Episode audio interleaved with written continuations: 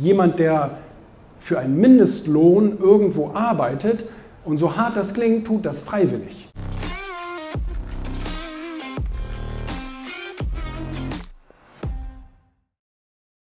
Julian Backhaus.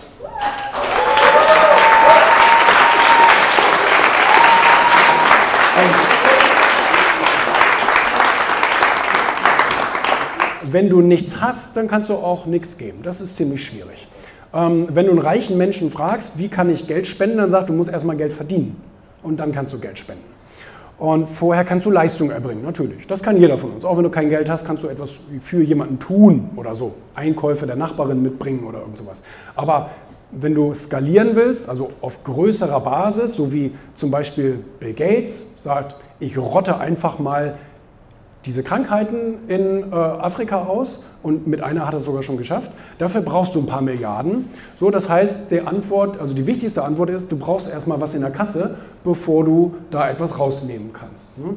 Und ähm, du kannst aber nichts daran tun, dass die Schere auseinandergeht, weil es eine freiwillige Entscheidung der Menschen ist. Jemand, der für einen Mindestlohn irgendwo arbeitet und so hart das klingt, tut das freiwillig. Den zwingt da keiner zu. Der kann sich weiterbilden, der kann sagen, ich mache mal einen anderen Job, ich mache mal, was mir Spaß macht, was ich wirklich gut kann und so weiter. Und wir können jetzt tausend Begriffe dafür finden, dass bedingungsloses Grundeinkommen wird eines Tages sowieso kommen. Ganz, ähm, die meisten halten das für realistisch. Nicht, weil es fair ist, sondern weil es gar nicht anders gehen wird in Zukunft. Das hat was mit künstlicher Intelligenz zu tun, mit dem Aussterben der Jobs und so weiter. Das ist auch kein Hirngespinst. Alle Wissenschaftler, zumindest die seriösen, sind sich einig, die Jobs werden alle wegfallen. Zumindest zu 85 Prozent. Das heißt, wenn hier 100 Leute sind, dann werden 85 Menschen keinen Job mehr ausüben können, weil es diesen Job äh, mittlerweile von Maschinen gibt.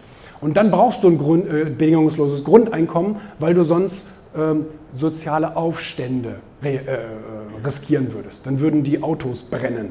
Und das will natürlich keiner. Von daher, das ist meine persönliche Meinung, ähm, wird es so eine Art Strafsteuer für uns Unternehmer geben. Wenn wir Maschinen beschäftigen, müssen wir dafür eine Strafabgabe zahlen. Und aus dieser Strafabgabe werden dann die ganzen Leute, die zu Hause sitzen, automatisch bezahlt. Das wird ein interessantes Utopia, in dem wir dann leben werden, weil tatsächlich, wenn man den Gedanken mal zu Ende denkt, könnte dann jeder machen, was er will.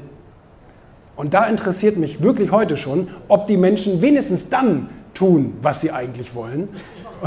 Also, ja. Gut, wir sind durch. Dankeschön.